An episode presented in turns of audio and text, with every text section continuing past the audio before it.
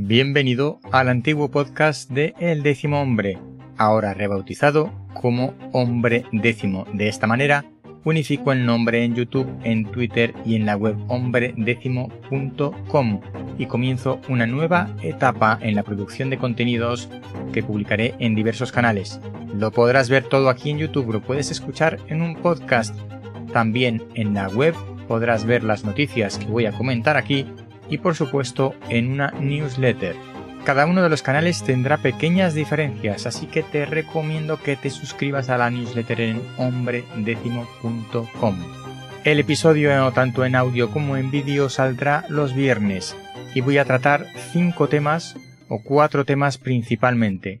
Espacio, microbiota y salud, terapias génicas y el hidrógeno dentro de las energías renovables. El quinto tema es uno que me reservo más de opinión, de ciencia y naturaleza como hasta ahora, porque recuerda esto es hombre décimo. Cuando nueve personas están de acuerdo en algo, una décima debe llevar la tesis contraria. No me entretengo más. Apúntate en hombredécimo.com. Pásate por ahí, apúntate en la newsletter. Así te avisaré todos los viernes de los contenidos. Los podrás leer, escuchar o ver aunque como digo, habrá algunas diferencias entre cada uno de los canales, que los podrás ir viendo en función de donde vayas consumiendo estas informaciones, estas noticias que te voy a traer todas las semanas. Para empezar, esta semana comenzó con el cohete Miura 1 de la empresa española aeroespacial PLD Space, que no pudo despegar como estaba previsto desde Huelva, desde las instalaciones del INTA en Huelva. El INTA es el Instituto Nacional de Tecnología Aeroespacial de España, es un organismo oficial. Desde ahí se lanzaba el cohete Miura 1. Es un cohete demostrativo. ¿Qué quiere decir esto de que es un cohete demostrativo? Pues que luego esa tecnología, una vez que se demuestre que funciona todo y que la empresa ha sido capaz de desarrollar la tecnología de lanzamiento, se va a aplicar al cohete que realmente es el que tiene un interés comercial, que es el Miura 5 que tendrá una capacidad de carga de 540 kilos para poner en órbita pequeños satélites. Todo iba bien, el cohete entró en ignición, estaba todo a punto de su lanzamiento de despegar. A 0,25 segundos del despegue, el sistema de seguridad automático abortó el despegue. ¿Por qué? Porque hubo un retraso en la desconexión de una de las conducciones que conectan el cohete con la infraestructura de tierra, lo que se conoce como umbilicales. Este retraso fue de solo 100 milisegundos, pero suficiente para que el sistema automático detectara que algo no iba bien y por tanto al final lo que ocurrió es que se produjo un abortaje automático. Esto es un hito histórico. El cohete español, el primer cohete eh, privado europeo, una lanzadera privada europea, ha llegado hasta el punto de ignición y ha estado muy cerca de despegar. Nadie lo había hecho hasta ahora y esto es algo realmente complejo. Tendremos que esperar a una tercera oportunidad, probablemente para el mes de septiembre, porque ahora las condiciones meteorológicas y de seguridad en la zona del lanzamiento en Huelva, en una playa, pues eh, no son las mejores para intentarlo de nuevo. La empresa española PLD Space conseguirá su objetivo, desde luego, incluso aunque despegara el cohete y no pudiera hacer ese viaje de 12 minutos que estaba previsto antes de caer en el Atlántico para ser recogido y reutilizado, eso no será nunca un fracaso. Cada paso que se dé en el lanzamiento de estos cohetes será un éxito. Este era el segundo intento porque el primero del primer intento de lanzamiento se tuvo que abortar por las condiciones meteorológicas. Había vientos en altura de más de 30 metros por segundo que desaconsejaban el lanzamiento. Se pospuso a una segunda fecha en la que todo iba bien y ha pasado lo que acabo de comentar. La tercera oportunidad, pues tendremos que esperar probablemente unos meses, pero lo veremos y aquí os lo contaré. Más noticias de esta semana sobre microbiota, microbiota desde que nacemos, de dónde sale esa microbiota de nuestros intestinos. Cuando yo estudiaba, esto se llamaba flora intestinal, pero bueno, ahora nos hemos sofisticado un poquito y lo llamamos microbiota, porque en realidad son miles de bacterias las que tenemos ahí dentro. 500 a 1000 especies diferentes de bacterias en unas cantidades que ni te puedes imaginar. hasta 50 millones de bacterias en nuestras tripas y son fundamentales para nuestra supervivencia y nuestra salud. ¿Cuándo empezamos a adquirir esas bacterias que son tan beneficiosas para montones de cosas? Pues cuando nacemos por parto natural. Ahí nos infectamos, bienvenida esa infección, con esas bacterias y ahí empieza nuestra microbiota. Se ha encontrado relación de la microbiota con nuestro estado de salud en muchos términos, incluido con cuestiones enfermedades neurológicas. No está claro que es antes si el huevo o la gallina, si es antes la microbiota y entonces nos encontramos bien de salud o la salud repercute en la microbiota. En cualquier caso, probablemente todo está conectado y es un círculo virtuoso. Así que cuidemos nuestra microbiota intestinal desde que nacemos, si podemos, si es posible, porque eso nos da buena salud. En la web y en la newsletter te recomiendo un libro. Si quieres, em, pásate por la web en la noticia de la microbiota o también en hombredécimo.com barra libros. Y ahí verás que voy a ir añadiendo todos los libros que voy recomendando a lo largo de las noticias. Para empezar esta semana con el tema del hidrógeno he decidido hacer un artículo un poquito general. ¿Para qué? Para hablar del hidrógeno de colores. Hidrógeno verde, azul, rosa, gris.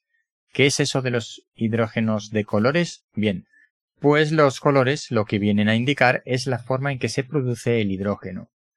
El hidrógeno voy a hablar aquí de él desde el punto de vista de energía renovable. Queda mucho por investigar, todavía no es una solución a nuestros problemas del uso de combustibles, porque producir hidrógeno es caro. Y después también almacenarlo y utilizarlo, pues no es nada sencillo.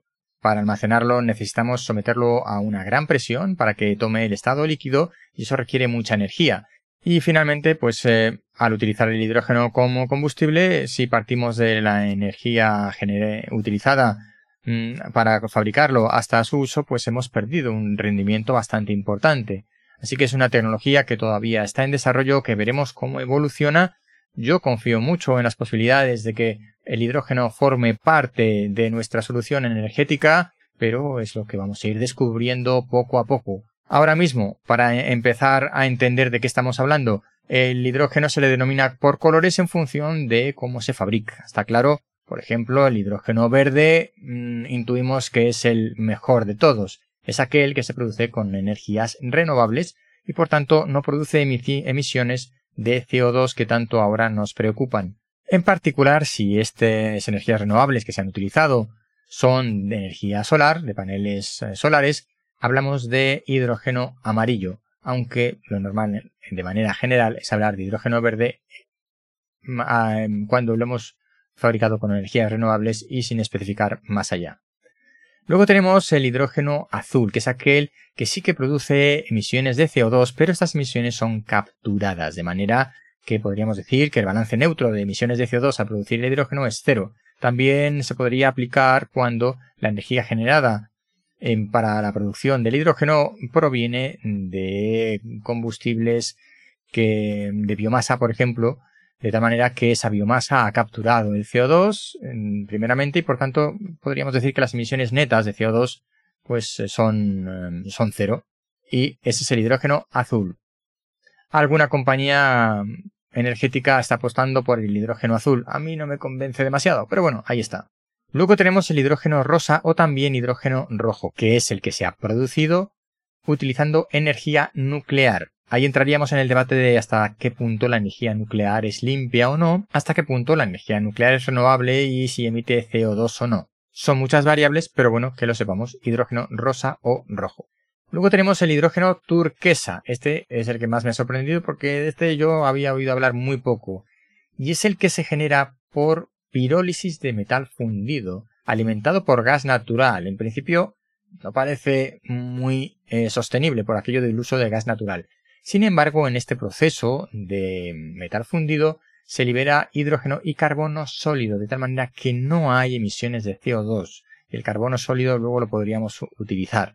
Así que este hidrógeno turquesa puede ser interesante. Y por último, en cuanto a, los hidrógenos un poco razonablemente sostenibles, tenemos el hidrógeno blanco, que es aquel que no hemos fabricado, sino que está, existe de manera natural. Tenemos, por supuesto, el hidrógeno gris o el hidrógeno negro, que es aquel que hemos fabricado utilizando energías no renovables. Bueno, este hidrógeno es necesario también para aprender, para aprender los fundamentos de su fabricación, de su utilización, para fines de investigación pero desde luego el hidrógeno llamado hidrógeno gris o negro no es en absoluto recomendable porque no es una energía renovable. Si quieres saber un poco más sobre el hidrógeno, cuánto hidrógeno hay en la Tierra, por qué es importante y cuál es el siguiente paso, estos son tres elementos que verás en común en todas las noticias en la web antecedentes, por qué es importante y siguiente paso para completar la información de las noticias. Pásate por la web hombredécimo.com y ahí lo podrás ver todo. Bien, y la última o la cuarta noticia, antes de mi opinión, de la semana va sobre las terapias génicas. Como es la primera, el primer contenido sobre terapias génicas, pues te cuento un poco las bases de qué es una terapia génica. Conocemos desde hace mucho, seguro que incluso has estudiado en tus tiempos de estudiante, Em, los cromosomas humanos, los 23 pares de cromosomas, y que había unas alteraciones cromosómicas que daban lugar a enfermedades.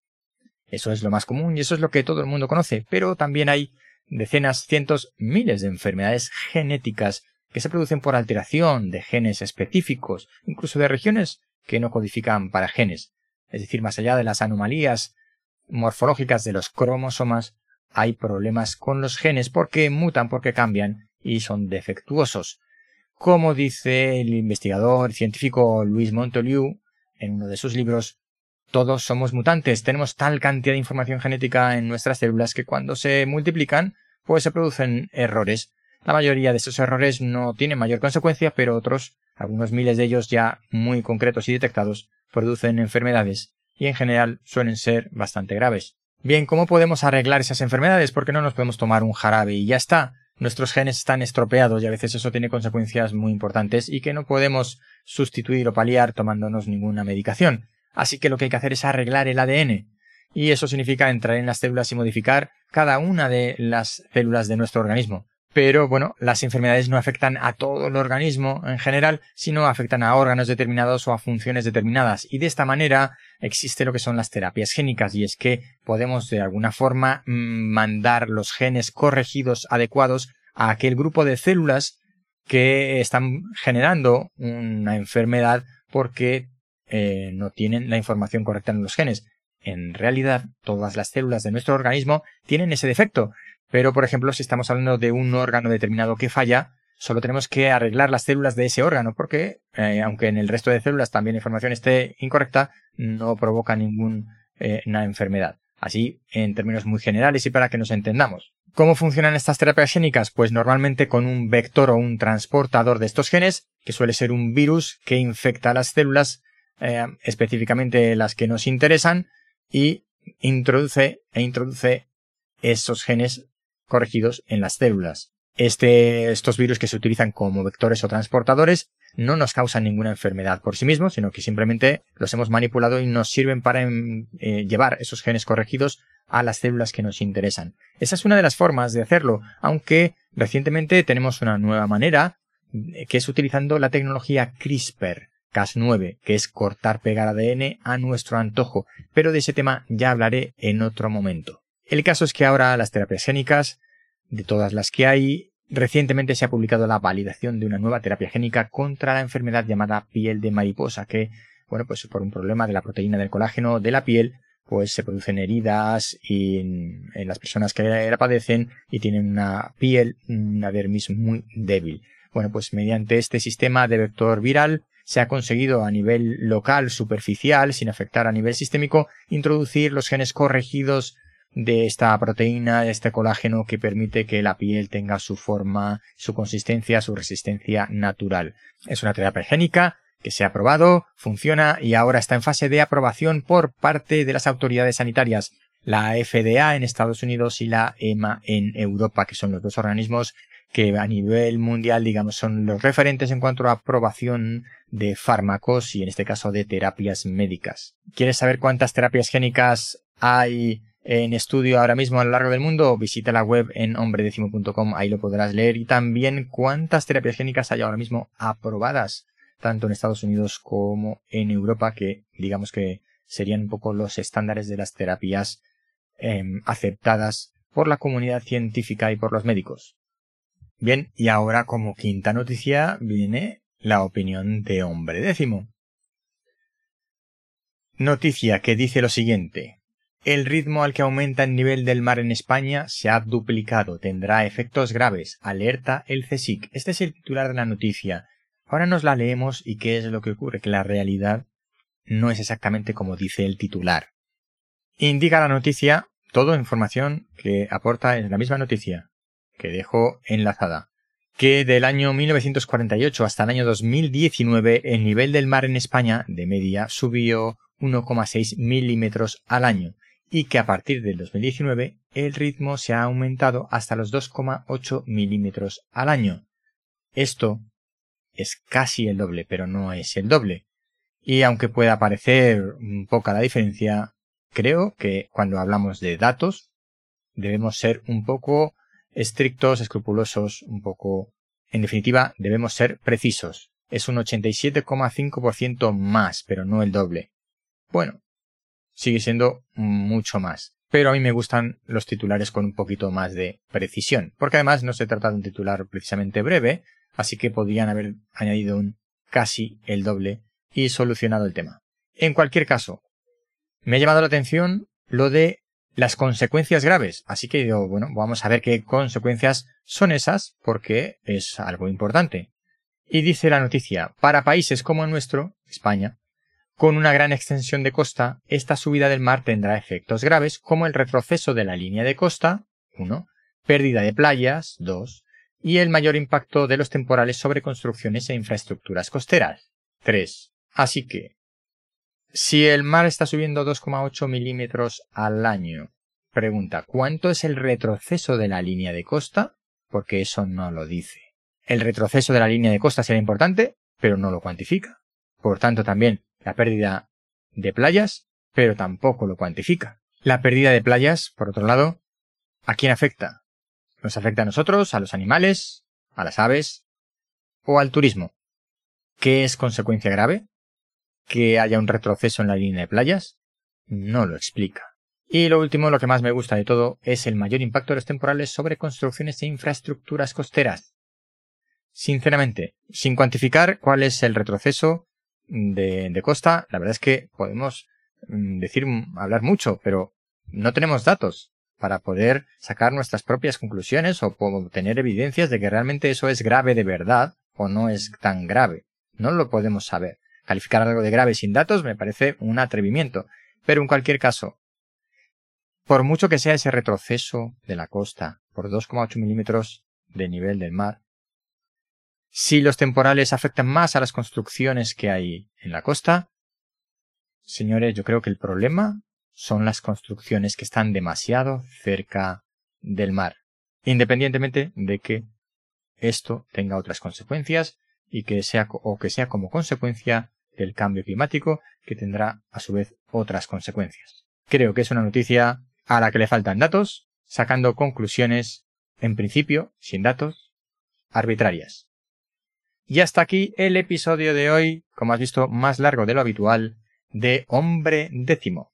Porque cuando nueve personas están de acuerdo en algo, una décima debe llevar. La tesis contraria. Te espero recuerda en nombredécimo.com. Apúntate a la newsletter. Todos los días una noticia. Espacio, microbiota, terapias génicas, hidrógeno, energías renovables y por supuesto mi opinión. La opinión solo la podrás ver y escuchar en el podcast de los viernes. El resto de noticias están en la web, completas y en la newsletter si quieres un resumen semanal. hombredécimo.com. Te espero.